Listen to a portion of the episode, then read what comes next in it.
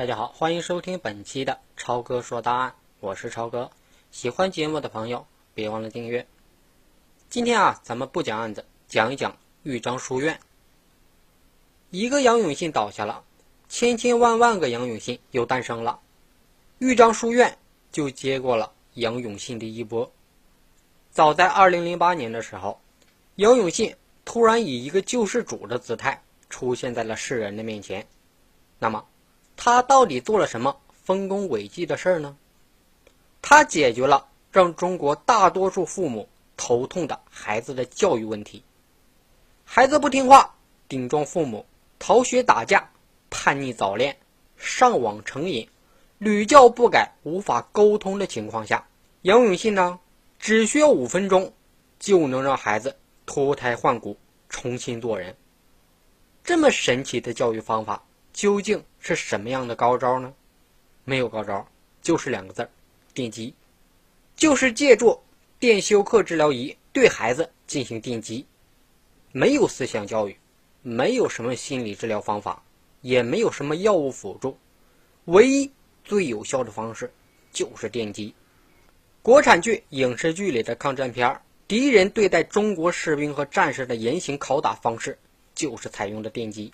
也是最惨无人道的人体惩罚方式。那么，送进这种地方的费用需要多少呢？治疗费用一个月是六千块钱，一个疗程下来呢，父母至少要缴纳好几万。央视的《经近半小时》的栏目曾经曝光过杨永信的网戒中心入账高达八千一百万元，真是一群疯了的家长啊！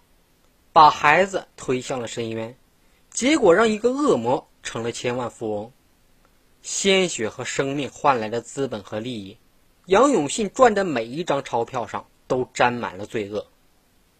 眼看杨永信的网戒中心红红火火的赚了个盆满钵满，许多人就开始跟风走进了这个市场，也想跑进来分一杯羹。于是，全国成百上千个杨永信一样的网戒中心机构开始建立起来了。其中规模最大、名气最大的，当属豫章书院了。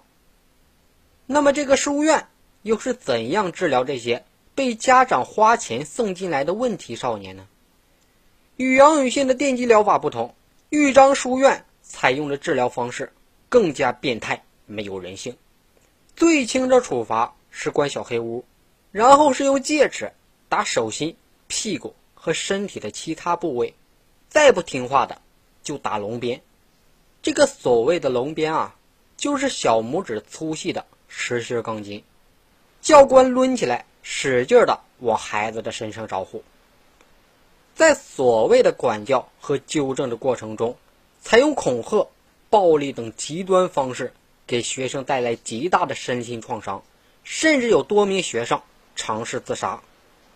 除了囚禁和体罚啊，甚至还有脱光衣服等。侮辱性行为，一旦发现有逃跑者，抓回来又是一顿暴打，关禁闭，不给吃饭喝水，直到孩子跪下求饶。有的孩子受不了心理和生理上的双重折磨，被逼无奈之下，选择了用塑料杯硬生生的割腕。这是一个神奇的学校，他们有的会被关在一个小黑屋里自生自灭，在南昌四十度的气温里。比囚犯的待遇还惨。其中有一个亲身经历过的学生回忆说：“他一个人被关在那个小黑屋子里面，没有任何的时间概念，也没有任何的通讯设备，排泄呢都在一个尿盆里。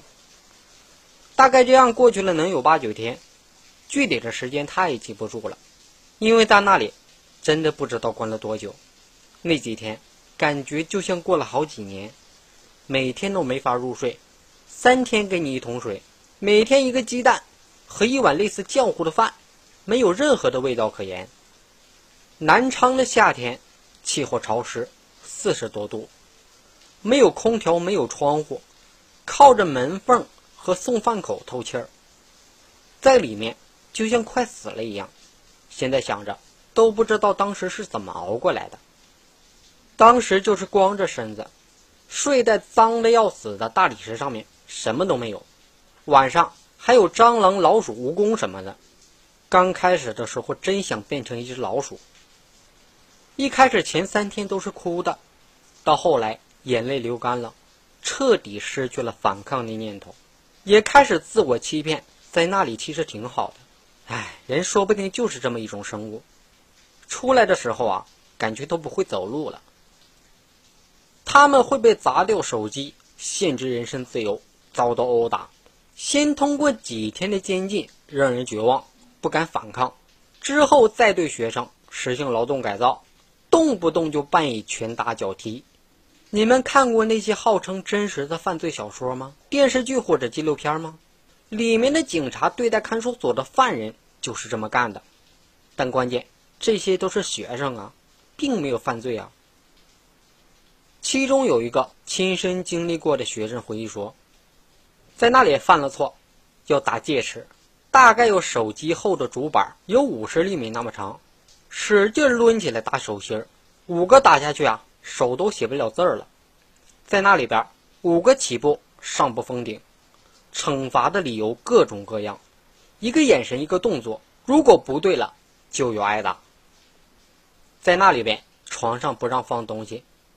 有一天，他放了一个文具盒，他们就说放一个东西要打一下，他以为就一下忍着就行了，没想到他们把文具盒打开，数里面有多少笔，结果有十五根，就打了十五下，打完手都没有感觉了。有一次，他看见一个女孩和一个教官吵起来了，一个九岁的小女孩啊，被一群教官摁在地上让校长抽，抽了能有三十来下，抽完了。让他去跪孔子像，他不跪，就让人去打他的腿。最后啊，他只能跪了，跪了一下午，直到中暑晕倒。不止一个人这么说呀，还有其他更多的学员也出来爆料。有一个曾经在里边的女孩回忆说：“我也被关在那种学校里面过，一下飞机就被关在里面了，就是江西省南昌市青山湖区的豫章书院。”我进去的时候吧，十四五岁的样子，还没有接触过社会，就碰到了这么黑暗的地方。学校很多名誉校长，其中真正有实权的是山长，也就是校长。体罚最严重的就是那个钢筋，他们那里面叫做龙鞭，铁做的尺子叫做戒尺。很不幸，我挨过龙鞭，也挨过戒尺，在里面挨的戒尺。都不下一百下了，说一句脏话就打，我记得好像是二十五下。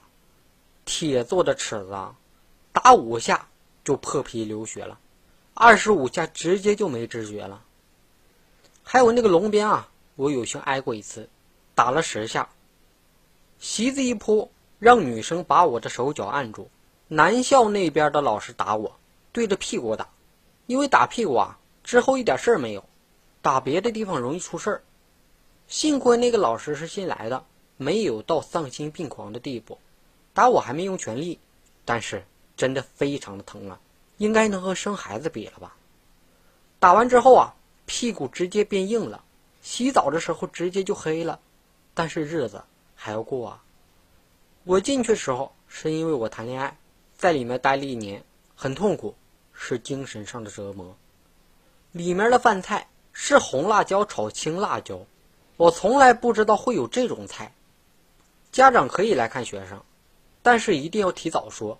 如果这个学生情绪不稳定，就不让家长来看这个学生。里边的老师都是学心理的，给家长洗脑是经常的。情绪不稳定指的是什么呢？是这个学生啊，最近有没有哭，有没有很想家，有没有被打之类的。在这个学校里，只能忍着。什么都得自己扛。我刚进去就被关在小黑屋里面了，俗称烦闷，关七天。你知道那种人在外地没有人和你说话，叫天天不应，叫地地不灵的感受吗？不签合同就不能出烦闷，那个合同是不让我们学生看的，我们都叫他生死状，就是说死了也不关学校的事儿。在里面读书，读的是四书五经。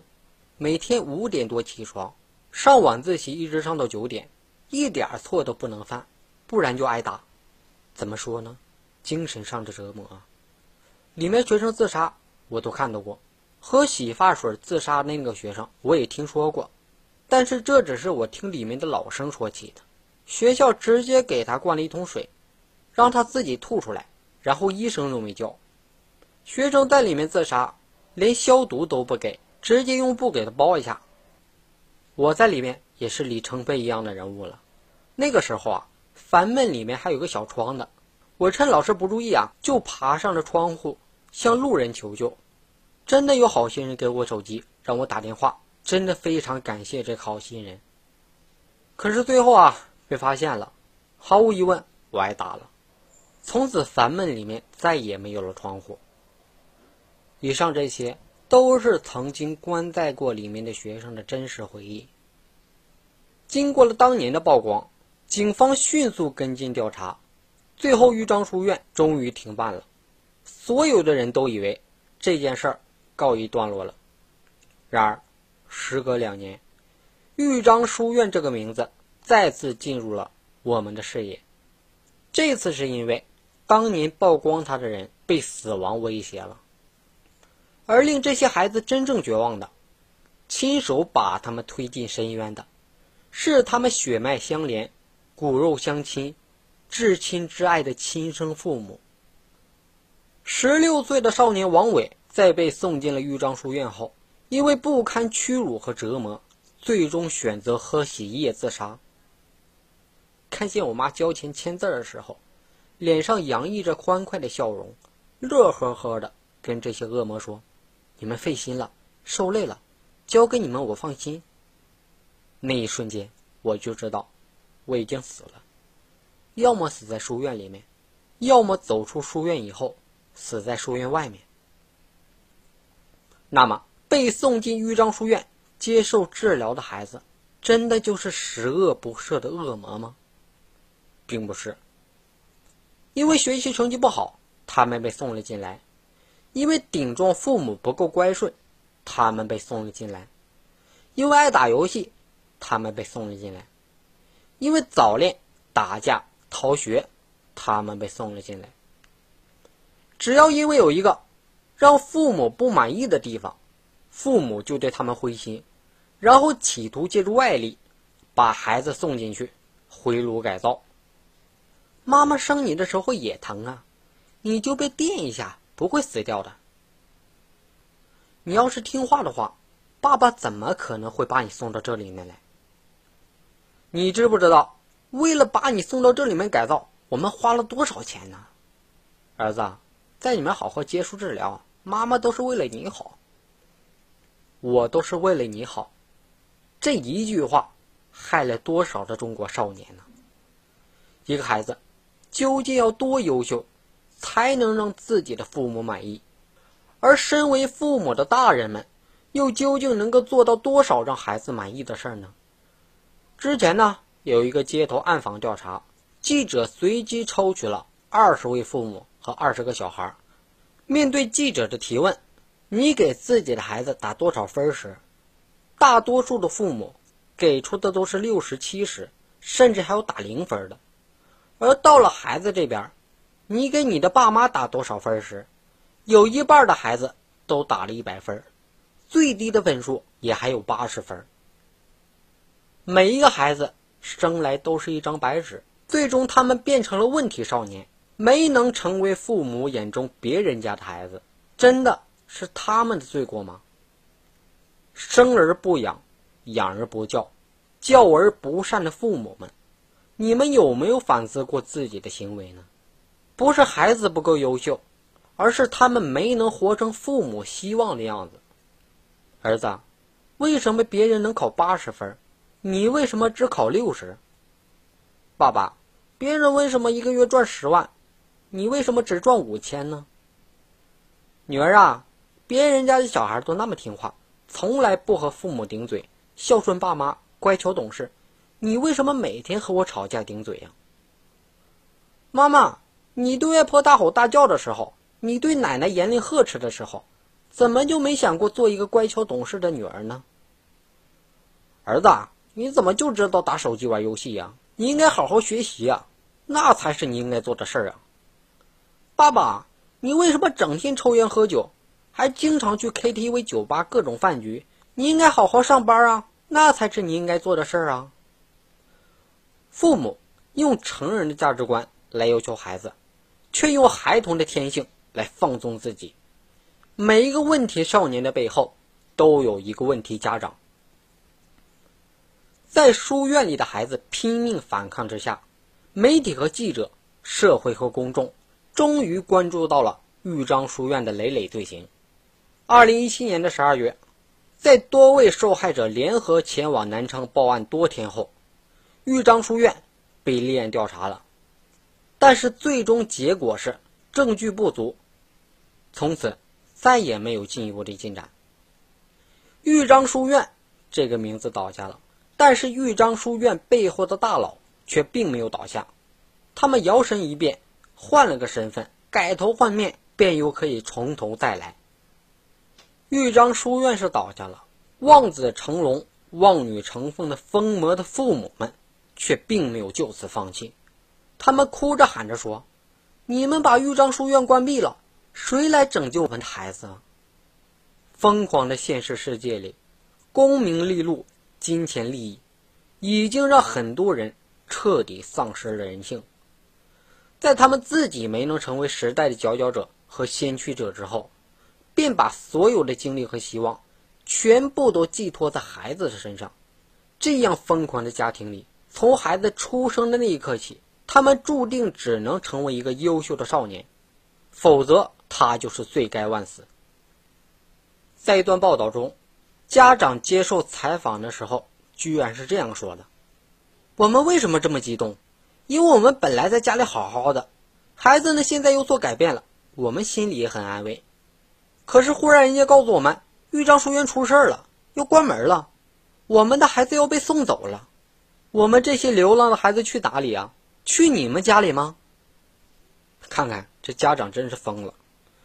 而此前根据新闻记者报道。”豫章书院的创始人在开设豫章书院以及龙毁戒网学校之前，是一位网吧老板，疑似因为接待未成年人被罚款倒闭了。之后开了戒网瘾学校，赚了个盆满钵满。而在亲历了豫章书院的恶魔行径，听闻了豫章书院的惊人罪行之后，越来越多的志愿者加入到了讨伐豫章书院的队伍中来。于是。豫章书院的志愿者应运而生。然而，现实的利益勾连的世界里，理想主义者从来都只能以某种悲剧的方式来为故事的结尾遗憾收场。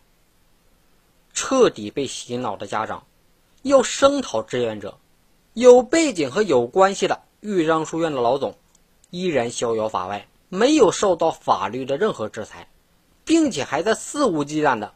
对那些为受害者学生发声的志愿者们进行骚扰、侮辱、威胁、恐吓，被洗脑的家长们等待着豫章书院的卷土重来，被关闭的创始人们等待着时机，再去创办下一个豫章书院，等待下一次的丰厚回报。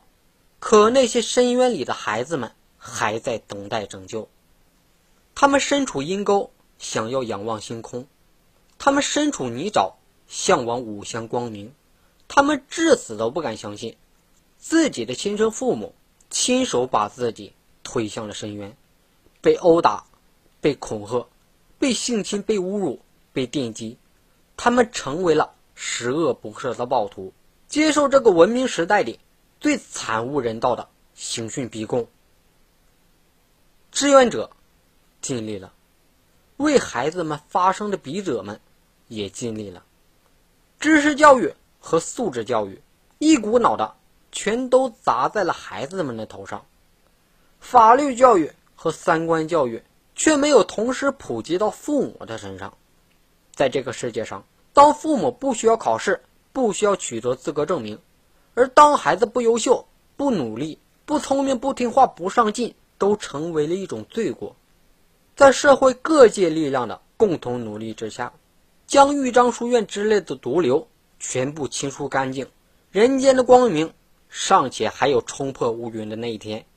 可是要让那些疯魔的家长们改变家庭教育观念，就是一件难于上青天的事儿了。当爱变成了恐惧，温柔也就变成了杀戮。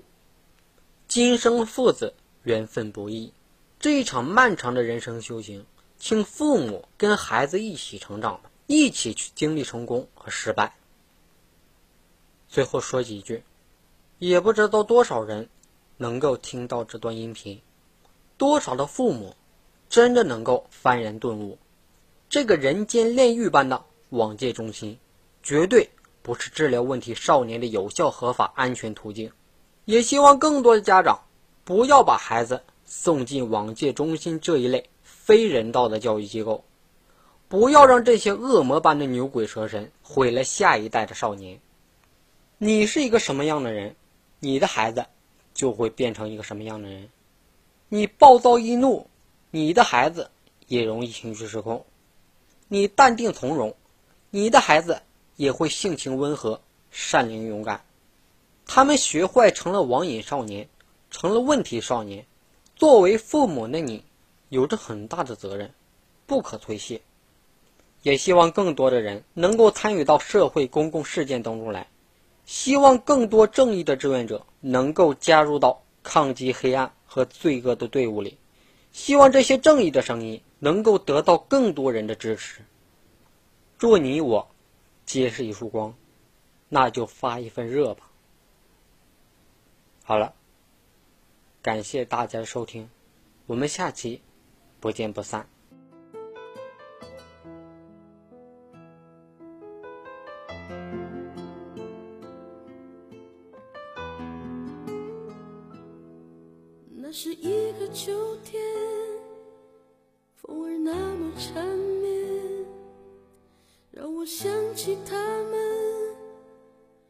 双无助的眼。就在那美丽风景相伴的地方，我听到一声巨响，震彻山谷。就是那个秋天，再看不到爸爸的脸，他用他的双肩托起我重生的起点，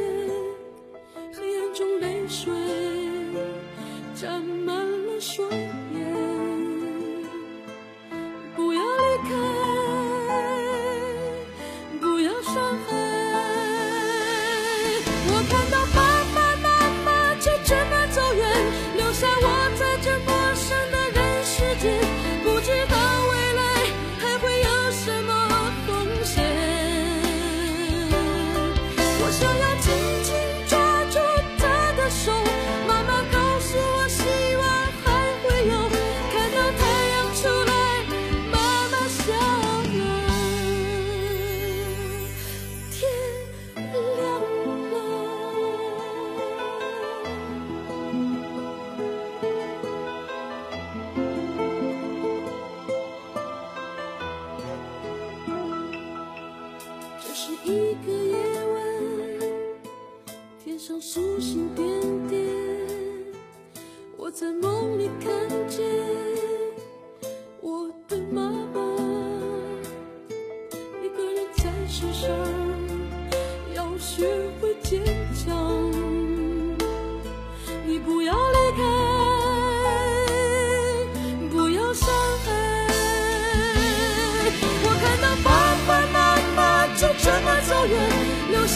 在这陌生的人世间。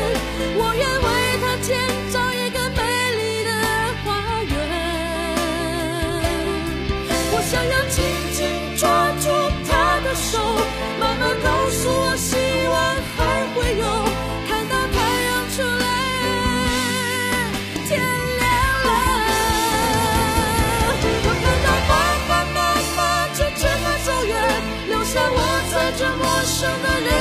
妈